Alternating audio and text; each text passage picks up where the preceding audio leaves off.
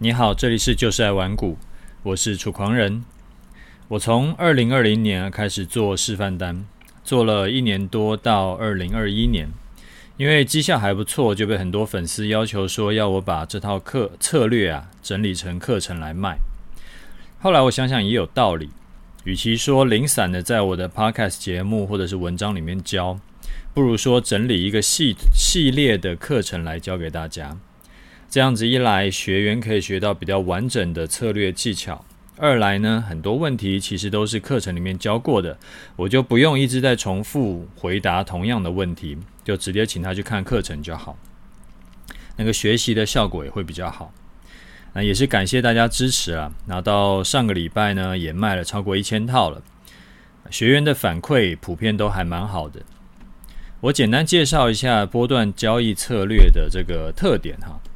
第一个呢，我们波段交易策略的实际的验证时间够久。我用这套策略教的方法，实际做示范单就超过了一年半以上，而且是连续的一年半。中间呢，横跨了暴跌、暴涨、盘整、盘涨、盘跌，真的是几乎百分之九十九的盘势都遇过了。但是绩效呢，是获利超过七千点的，所以算得上是经得起时间考验。每一次示范单都是提前有公开在我的文章或者是 Podcast 节目里面都先预告了，就是我明天几点几分会进场，几点几分要出场。那做了七次，其中有做多有做空，有赚钱有赔钱，不是每次都赚钱了。但是呢，七次做下来以后的成果总获利是七千两百一十点，四次赚钱是赚了八零九五点，三次赔钱是赔了八百八十五点。所以赚赔比啊是九点一四倍。什么叫赚赔比是九点一四倍呢？就是说用这套方法，我承担亏损一块钱的风险，我可以赚回超过九倍的利润。好，那这个是之前的绩效。那这套策略在今年的绩效是这个样子：就前几个月它是小赚小赔，大概小赚了两百多点。那六月呢有赚到一笔一千一百四十三点的波段，就是照。策略去做的话，那所以目前已经获利啊、入袋的有一超过一千三百点。那现在呢，有照策略手上会持有多单，账上获利也有三百多快四百点了。今年啊，算是一个比较难做的年年份，不管是做期货城市交易还是做股票波段，今年能够不赔钱就已经是前五趴的赢家了。何况是我是获利一千多点嘛，就是我们的策略是获利一千多点，而且我的策略不是说只有今年是赚钱的，而是前两年比较好做的盘呢，它是赚了七千多点，然后不好做的盘也有赚了一千多点。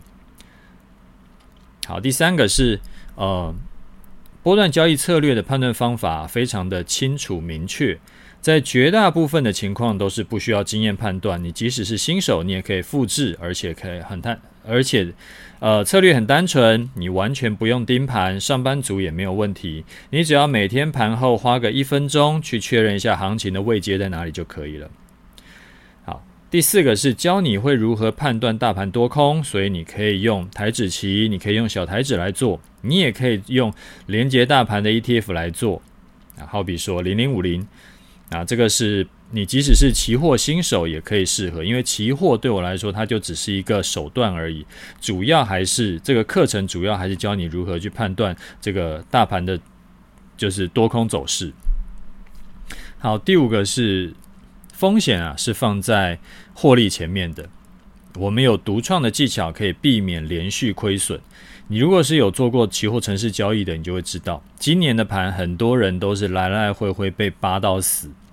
但是学员的反馈是说，我们这套策略啊，在遇到盘整区的时候，要么就是空手观望，要么就是持单续报，几乎不会被洗来洗去。就是目前为止啦，大概已经两年多了，就是从来都没有是被洗来洗去过。那这整套课程包含二十二个章节，大概四个多小时，都是影音课程。然后也跟我的终极投资组合一样，就是你买一次呢，就是买断的，你就可以终身看。啊，我如果之后有一些想法或者是策略需要补充或调整，我会直接更新课程，你也不用另外付费，你就可以看了。那去年在课程上线以后啊，我已经后来又有持续在补强了五篇新的内容课程进去，就是我这些曾经买过的学员都可以直接无偿就可以看了。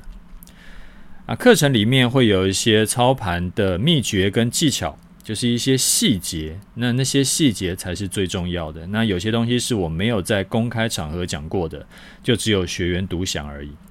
那因为会持续新增内容，也保护前一千位加入的学员的权益，所以说现在的价格啊，只会维持到这个礼拜五。礼拜六呢，就是八月十三号就会涨价啊，之后也会随着学员越来越多，课程持续内容增加。我会持续的调涨价格，所以说你现在的价格，呃，我可以跟你保证，你不会有机会未来可以买到这么优惠的价格了。所以你想要学一套经过长期市场验证有效、学员满意度又非常高的策略，你就不要错过这次机会。你早一天学会，早一天开始赚钱。我的另一套策略终极投资组合也会同步涨价，所以。就是也是到礼拜五是维持这个价格，礼拜六一起涨价，两套课程一起打包呢，你会有一个合购的优惠啊。我自己的情况是这样，就是一半的资金会放在终极投资组合里面，让它自己跑，我完全不管它。两成左右的资金啊，我会放在呃波段交易里面去做，然后每年如果波段交易有赚到钱呢，我会再另外。就是加码到呃投资组合里，然后让投资组合的本金持续增加，然后每年带给我的这个资产的增呃，就是我的资产就会持续增加。那对我来说，终极波段交易啊，就是我的这个拿来扩大获利的这个武器。那终极投资组合呢，就是我稳中求胜的盾牌。我觉得矛盾呐、互相搭配就是一加一大于二。我在顺风的时候可以快速获利，在逆风的时候亏损也会很少，大赚小赔，我的财富自然就会累积起来。好，那我有把我的呃两套课程的介绍会放在我的这节目资讯栏里面，有兴趣的自己就是把握时间哈。好，另一个我想要跟你聊一个啊，我时常会被问到的问题。到底是应该要分散投资好，还是应该要重压少数几档股票会比较好呢？我先讲几个因为重压少数几档股票暴赚的例子好了。第一个啊，是这个总体经济学之父凯因斯，他是历史上投资最成功的经济学家，或者应该说是极少数趋近于特例。呃，真正有投资赚钱的经济学家，因为绝大多数的经济学家操作绩效都是稀巴烂的。凯因斯呢，他累积资产啊，相当于现代的这个超过三千万美元以上，也就是十亿台币以上，是当时的大富豪。而且凯因斯呢，他不仅是自己很会投资，他也管理过剑桥大学国王学院的基金。操盘期间呢，他的基金绩效一共是成长了十二倍。同期的这个 S M P 五百呢，它却几乎没有什么动静。所以，他采取的这个投资策略啊，就是高度集中加上逆势操作的这个投资策略。在凯因斯的投资生涯末期啊，他曾经说过：“我投资的所有利润，主要都是来自于大笔重压少数几档股票。”好，这是第一个。再来就是股神巴菲特嘛，他也是用重压策略。巴菲特曾经说过一句话，他说：“我实在不了解为什么一个训练有素的投资人会选择把钱投资到他心中排行第二十顺位的企业，而不是干脆把这笔钱用来加码在他最看好的前几名企业，也就是他最了解，然后风险看似最低，而且获利潜力也最大的企业。”巴菲特是觉得说，与其把钱去买一些看不懂的股票，不如说把就是钱重压在几档你特别有信心的股票上面，你的风险掌握度也会更高，而且只要这些股票开始暴涨，就会让你的资产也会跟着大幅的成长。那如果只买一点点，那不管你的投资报酬率是。几几百趴甚至上千趴都一样，因为投资绩效啊就会被整体的资产给稀释掉。这是第二个例子。第三个例子是，呃，传奇基金经理人彼得林区，他在管理富达麦哲伦基金的这十几年呢、他资产就是这个麦哲伦基基金资产从原本的一千多万美金飙升到百亿美金，平均年化报酬率是维持在大概百分之三十左右，啊，这个是一个很夸张的数据啊。因为你的资金小，你只要敢开杠杆，或者是你敢赌方向，你要创造几十倍的报酬，其实都是很有机会的。但是彼得林区他操作是几十亿上百亿的基金，他还能够有三十趴的投资绩效，而且不是一年两年，他是连续多年都这样，那就真的是非常牛。他的投资策略一样是集中投资，他觉得即使他的呃，可投资的钱是百亿，他的持股呢也是三到十档股票就好，多了也没用，它只是增加更多的投资风险。而且当你重压某几档股票的时候，他觉得说不只能够分分散风险，还能扩扩大这个放大绩效。那这几位都是重压然后成功的案例。我们再来看一些反例，第一个就是我们投机之神。杰西·李佛摩，他也是重压，在手风顺的时候呢，他就完全是呼风唤雨，他一个人就呃这个可以抵好多个基金公司。但是手风不顺的时候，诶，他就破产，一言不合就破产。他这辈子呢破产四次，甚至最后是自杀的。德国股神科斯托兰尼也是这样，他虽然说。最后有活到啊九十几岁，他没有自杀，但是呢，他也破产过两次。日本股神啊，四川银藏，四川银藏，在一九八二年，他当时大赚两百亿日元，他成为日本当年缴税最多的人。但是呢，他也破产过三次啊，而且死后他是他不是留一堆钱，然后要这个缴遗产税，而是他留一堆。留了几十亿日元的债务留下来。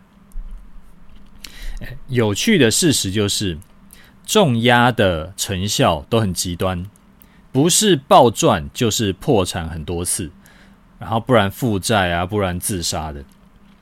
但是为什么一直有人可以，就是一直是重压还赚钱，然后也不会死呢？就好像巴菲特。我的看法是说，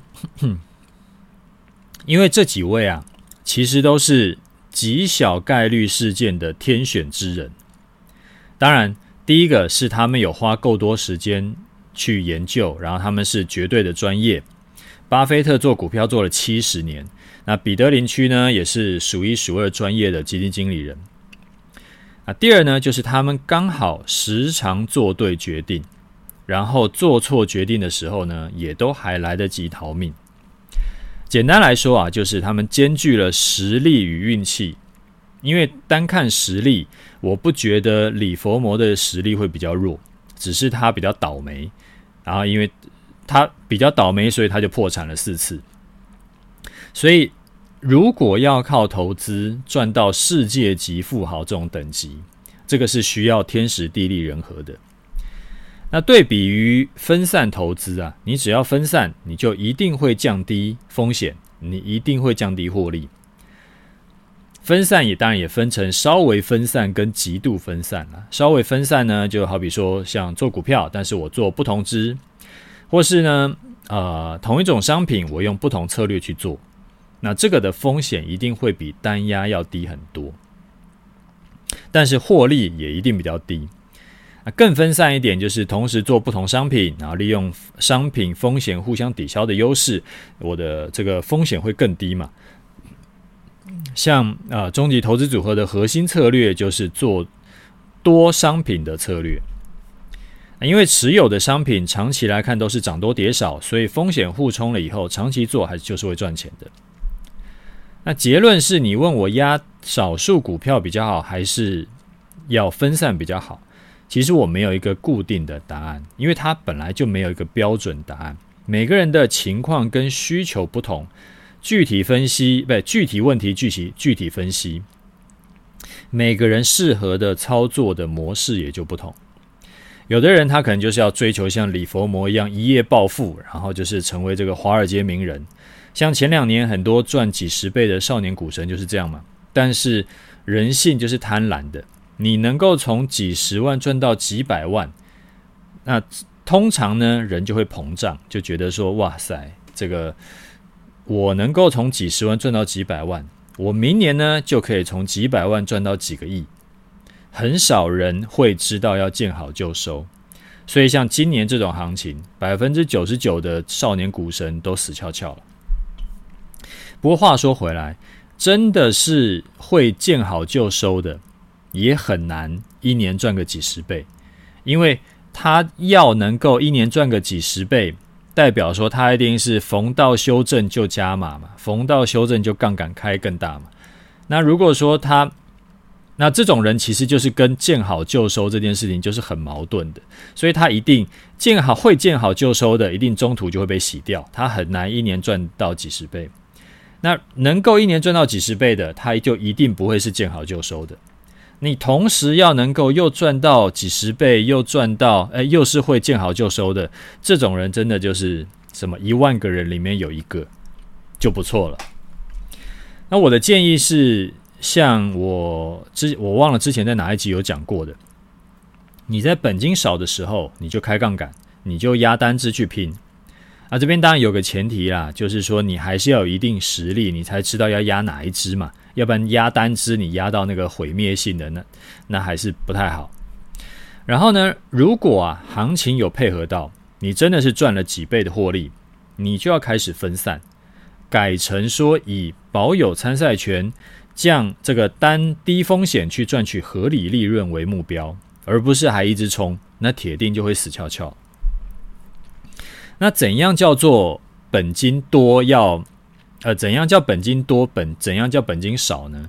就是怎样的情况是你已经赚到一个一个一个一个标准之上呢？那这个要看你的复活的能力来决定。你赚多少是一回事，重点是你能存下来多少。就是你把这笔本金赔掉以后，你需要花，你需要花多少时间才能够满血复活？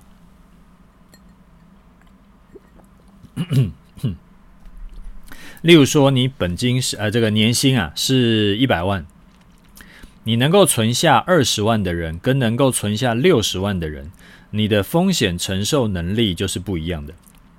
你可以参考，就以呃这两三年能够存下的钱来当做一个标准。你的本金没有超过这个标准以前，你就可以拼拼看。那如果已经超过了，就需要调整策略。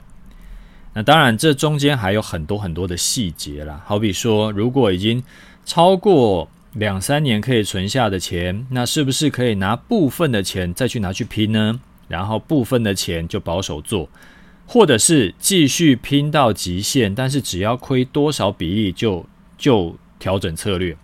再或者说，你可能呃，另外你有不动产，你可以抵押借款，你拿到很低的利率，然后你也有稳定的工作收入，那是不是就？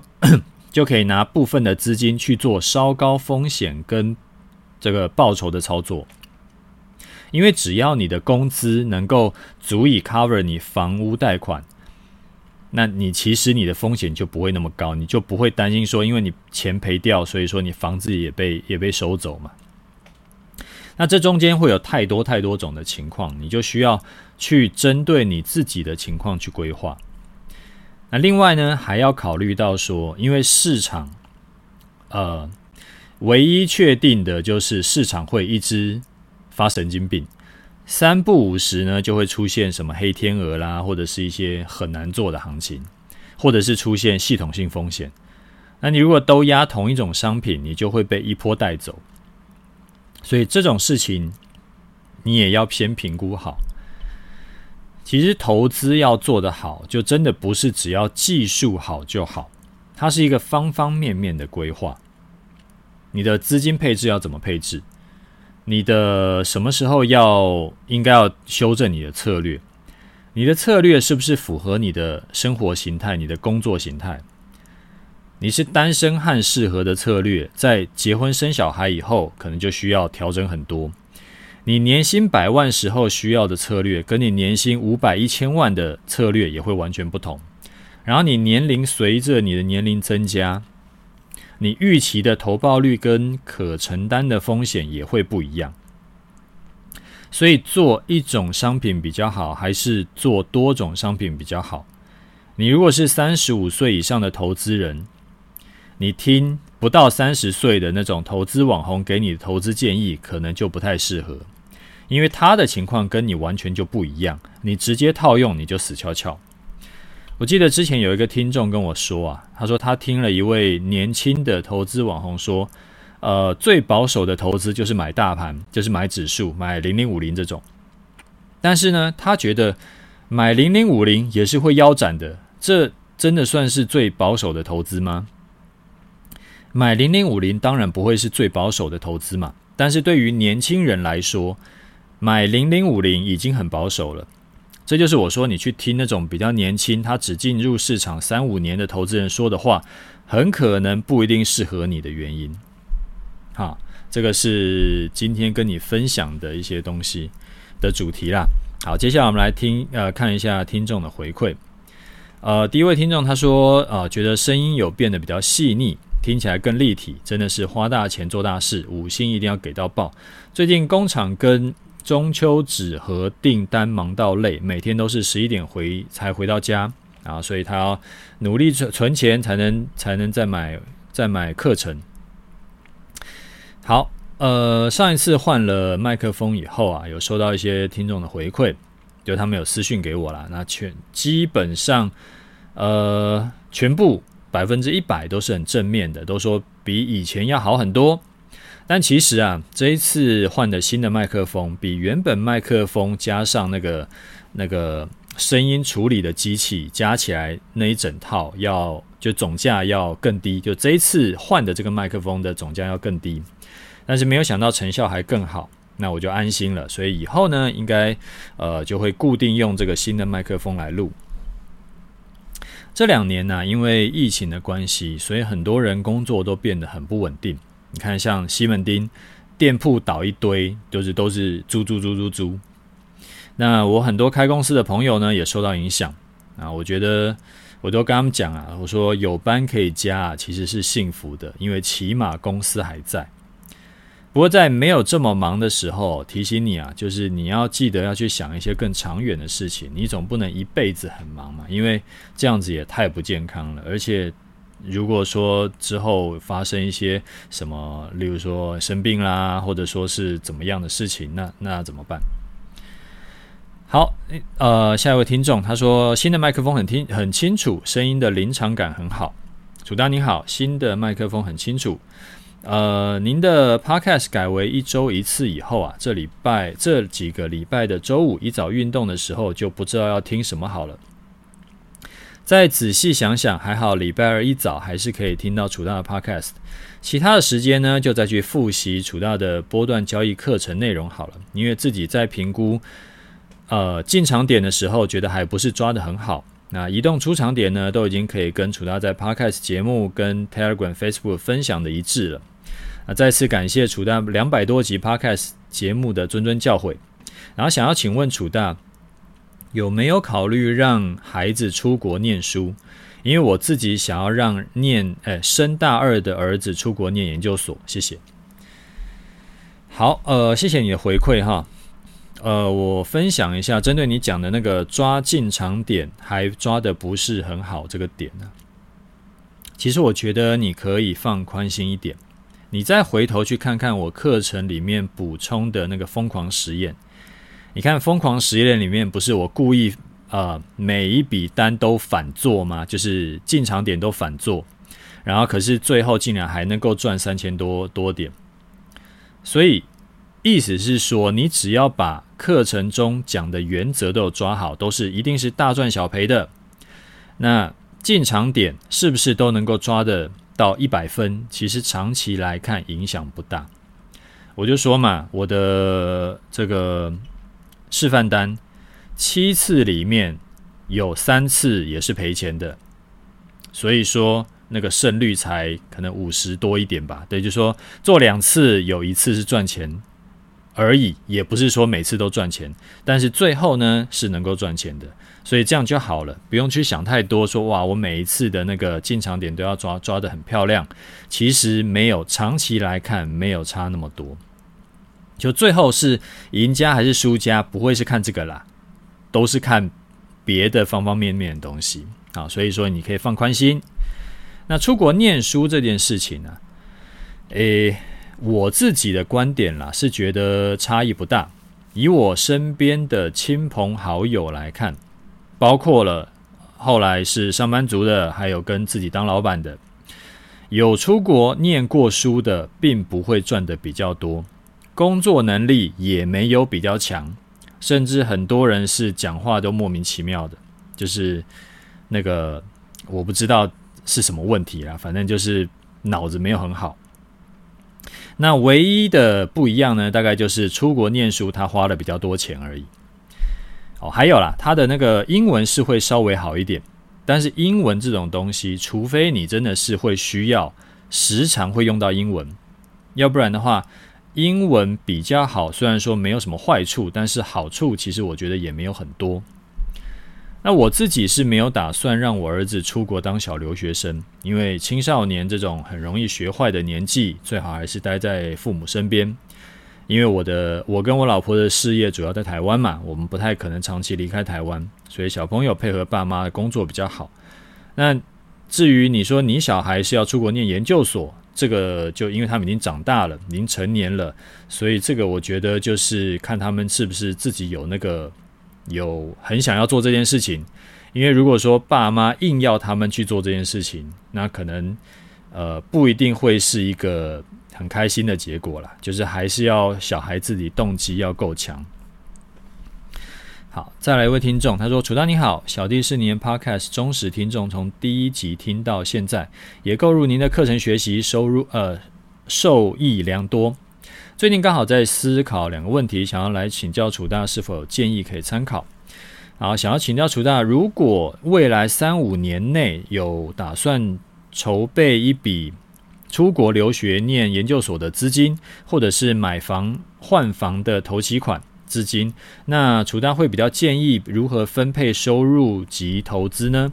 是将大部分的收入都投资到投资组合里面，少部分拿来做波段交易，还是说直接保留现金累积到足够资金呢？或者说有其他更好的做法？小弟目前是刚大学毕业，并且找到正职工作了。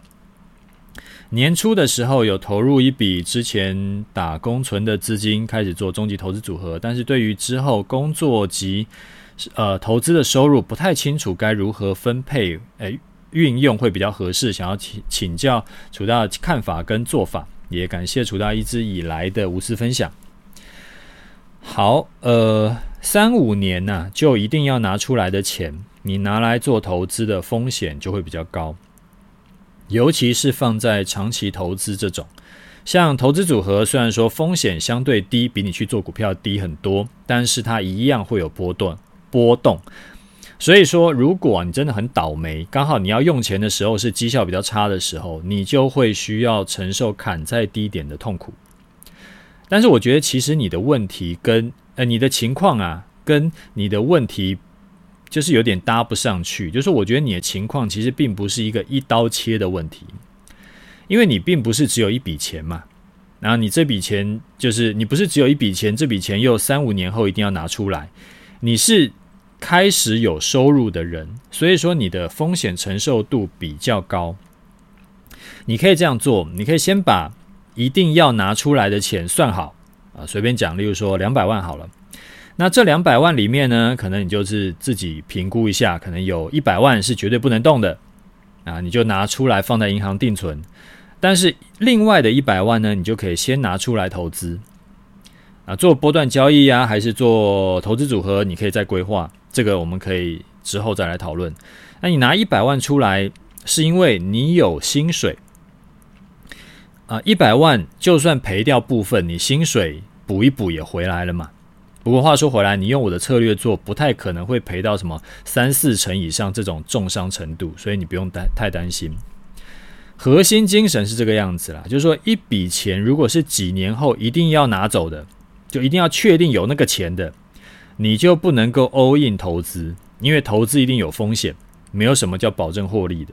但是有风险呢，不代表风险会很高。你不是 all in 在买彩票嘛，对不对？比如说不是说你没买好就一定归零嘛？也许你有风险，但是风险不高啊。那这样子的话，就可以投入一部分资金。反正就算投入的资金去赔了一小部分，你还有薪水可以补。就是我觉得这个不是一个只有投入或不投入，一百跟零这两种选项而已。在一百跟零之间还有很多种其他的选择。然后随着你要用钱的时间越近，你买在你摆在定存的钱就要越多，这个比例也是需要随时调整的。好，这个是跟你分享。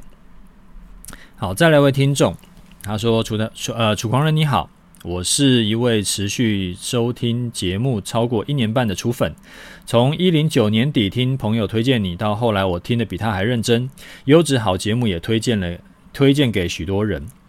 原本我是在股海中浮呃载浮载沉的韭菜。”现在进步成为一个比较不好割的成熟韭菜。听你的节目啊，对于整体投资观念还有人生都有很大的帮助。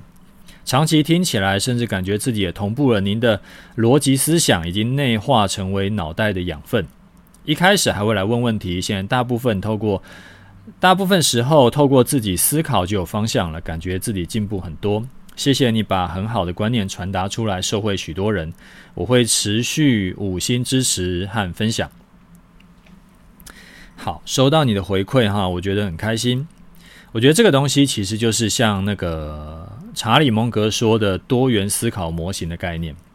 你可能也发现哦，我在我很多的节目的内容跟我的一些呃观念呢、大概。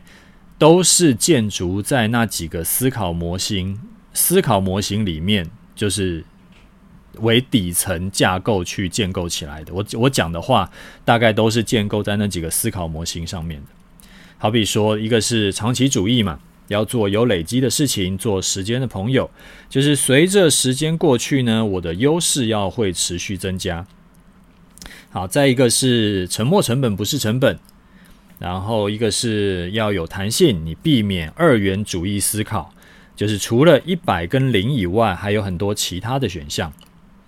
然后还有一个是完整的人生啊，就要兼顾个人的身心、跟家庭、跟财富，就你不能就基本上是缺一不可了。然后还有一个是做任何事情呢，都要留有缓冲，不要做到极限，无论是工作还是家庭还是时间分配。然后再来是以终为始，我的目标是什么？回推到我现在该做什么，而不是为了做而做。然后还有像是呃呃关注圈跟影响圈，把你能够施力的影响圈扩大，然后不要花时间精力在那些你施不上力的关注圈上面，等等等等的。但我我现在一下子想到的是这几个了。那这些东西都很熟悉了，融到自己的血液里面。你做事情、想事情，自然而然呢、我觉得就赢过至少百分之九十五以上的一般人了。好，那最后一个听众他说：“呃，楚大好，我是从去年开始听您的节目，持续到现在未曾间断的楚粉，非常感谢楚大无私分享股票、呃股市投资观念与人生哲学，我每次都觉得受益匪浅，优质节目，我也分享给周遭在。”股海里载浮载沉的韭菜朋友，诶，你是不是跟上一位是互相为朋友啊？因为感觉好像，嗯，你你们讲的东西还蛮像的。我们一起不间断的聆听，持续进步，到现在的投资都进退有据。呃，股市投资也不再是茫茫人海，有茫茫大海，有其迷人之所在。感谢楚大无私分享生活哲学与股市投资精华，持续五五星的支持。好啊、谢谢你的五星，我们一起加油哈。然后我突然想起来，上一位呃，上次有一位听众问我说，我在二十几年前我不是跟当时的女友，也就是现在的老婆一起投资吗？然后因为不懂就乱做嘛，然后结果我就跟我那个女朋友就一起断头了，就融资断头，然后我还跟她借钱操作的事情。那听众就问我说，我是怎么样跟我老婆开口，说我把她的钱投资亏掉很多这件事？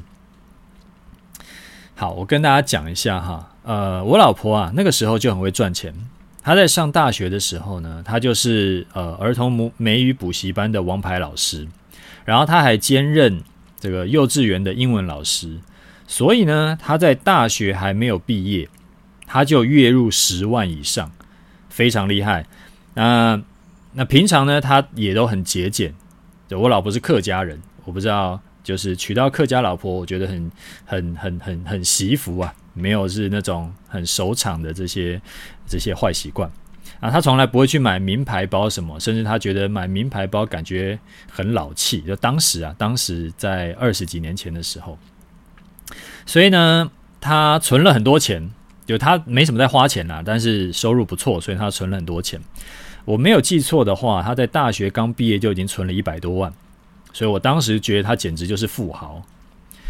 那当时什么情况嘞？就是反正啊，我当初就是先去研究股票，然后我就跟他说，我们一定要投资股票，因为就可以怎样怎样怎样，然后就可以提早退休，就可以干嘛的。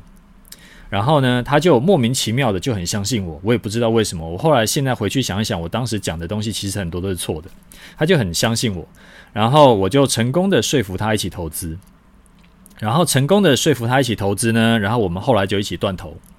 啊，我还记得我们那个时候是买联电跟买威盛被断头的，就是很惨。啊，当时啊，我跟他就是每天都会那个同步股票，他是他是没有什么在在看啦，然后就但是我每天都会看，我每天不上课，那大学不上课里面看股票，所以断头呢，其实基本上我也都随时会跟他同步，就是我们会一起同步到啊啊、呃呃，股票一直在跌，一直在跌，诶，要断头了，诶，真的断头了，然后就两个人就都归零这样子。所以其实我没有面对那个，就是你刚刚讲的那个，我赔掉你毕生积蓄的情况。那后来是这个样子啊，就是说我就觉得做股票，呃，不太方便。为什么呢？因为遇到像两千年崩盘这种情况啊，就只能干瞪眼。所以后来呢，我就去学做期货。那当时我是真的一贫如洗，就是就只好跟我老婆借钱去玩期货。而不是玩，是认真的做期货。当然也是可能啦，也是因为有认真学习，然后加上做期货有更符合我的个性。当然，我觉得还有很大一部分是因为我这个运气很好，没有遇到一些极端情况。所以我做期货呢，不知道为什么就开始有赚钱。那后来才慢慢把欠我老婆的钱还掉。啊，不过现在回想起来啊，这个。这件事情就整个还蛮疯狂的，借钱去做期货，然后那还没有死掉，我就觉得这个真的是运气很好。然后我好像也还没给他利息，所以就只好现在就是呃要对老婆好一点。好，这个是也是回答有一位听众问我的问题哈。然后最后我们来看一下盘势，上周的节目啊。我说这阵子的盘就是僵住了嘛，因为多有多的道理，空也有空的道理，所以其实这些看法呢一点都不重要，就看法其实很多都是垃圾。结果嘞，周二开始啊，我节目是周一发嘛，然后周二开始呢就受到一些非经济因素影响，从周一的高点到周四的低点，整整跌了四百多点。然后周四的尾盘加上周五，又因为一些我也不知道什么原因。把之前跌的四百多点全部涨回来，然后再创下了这个反弹的收盘新高点。在这个过程中啊，我就看到很多人脸都肿了啊，被做股票的被洗掉，做期货的被两面打耳光，就真的是很惨。不过你应该很少会看我去刻意去分析什么叫做台海情势，到底会不会打，到底要不要卖股票。因为就像我上面在说的嘛，这种你使不上力的东西，就属于关注圈。你其实根本就不用浪费时间去看、去听这种东西。你看的一定越看越怕了。你就是该做什么做什么，你就看讯号做单就对了。那可能会有人说，那如果真的两岸干嘛了，那投资股票是不是也没用了？好，如果真的发生这种极端事件，我老实说了，除非你人已经不在台湾了，你的钱也不在台湾了，不然你放定存的钱跟放股票市场的钱其实没什么差别。那既然放哪里都没差，那还不如你好好的认真操作。那我们上周做了什么事呢？很简单，我的学员呢就照着波段交易策略课程教的方法操作。我们当时在七月十八号的时候，就策略就说要进场多单，进场点在大盘一四六四二的位置。然后上周呢，在修正回接近月线一趴以内的地方，符合波段交易策略的加码条件。所以很多学员呢，就另外加码了多单。那加码多单的位置大概在一四六零零到一四七零零附近。然后结果礼拜五就大涨嘛，到今天收盘一五零二零来看，原始单呢，它账上获利大概是三百七十八点，加码单的账上获利也有三四百点之多。所以就还是要恭喜一下我的学员们。你看啊、哦，光是这笔单三四百点，你没被洗掉。啊，甚至有人反做，这一来一回就差了五六百点以上。你做一口台子棋就差了十万，是不是有一套稳定靠谱的操作策略很重要？啊，出场条件我们依然是看月线，月线上扬会形成支撑，然后某天的收盘跌破月线，隔天中午十二点依然没站回去，就月呃多单出场。那最后提醒一次，我的两套课程现在价格只会维持到周五，礼拜六八月十三号就会涨价，之后也会随着学员增加，课程内容增加，课程的价格就会持续调涨。我跟你保证，不会再有机会用现在的价格入手了。OK，我们节目讲到这里，就这样，拜拜。